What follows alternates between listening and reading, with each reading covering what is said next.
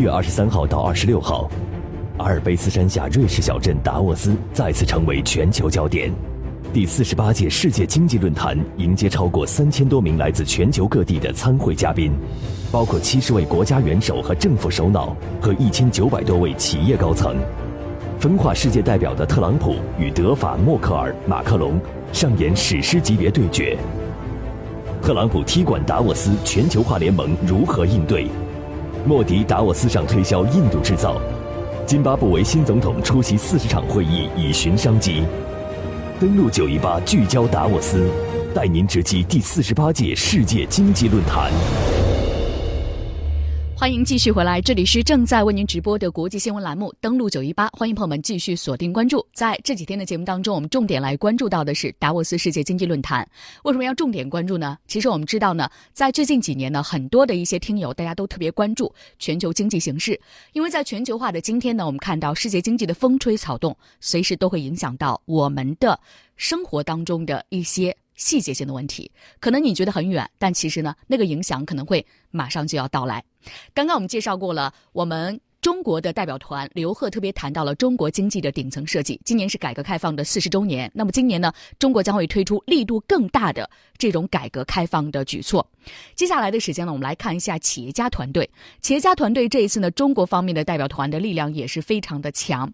而我们也看到，大家都特别关注比尔盖茨，他对于中国经济的观察。那么其实大家都知道，他有一个慈善基金会，而这一次他特别关注到的中国经济对于非洲方面的一些援助，也特别体现了习近平主席在二零一七达沃斯经济论坛的主旨演讲“打造命运共同体”。我们来听一段央视记者在达沃斯现场对于比尔盖茨带来的专访。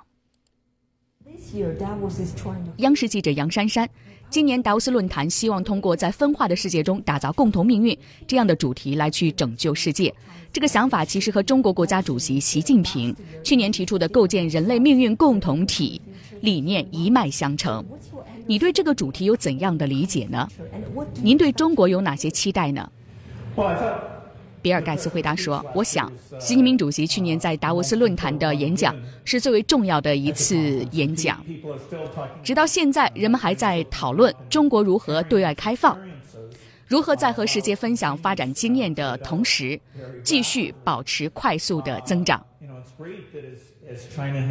中国在不断的发展，现在已经有能力和世界分享各方面的经验了。”中国也不断增加对外的投资预算，中国对非洲发展的支持令人印象深刻。构建人类命运共同体，中国对非援助就是最好的例证。盖茨基金会见证了中国在非洲的投资和发展。短短二十年，中国已经成为非洲最大的经贸伙伴，对非洲的社会经济发展产生了深远的影响。杨珊珊说，盖茨基金会在非洲有很多的项目，在公共卫生领域。也和中国开展了很多方面的合作。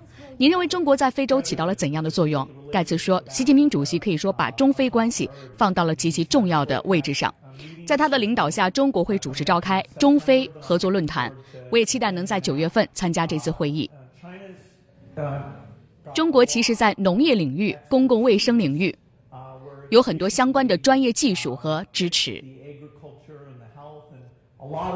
对于非洲国家来说，都是具有极其宝贵的一个价值所在。中非关系是互惠互利的。杨珊珊说：“中国承诺到二零二零年要消除绝对的贫困，您对这个承诺怎么看呢？这个承诺会有哪些对世界的影响？”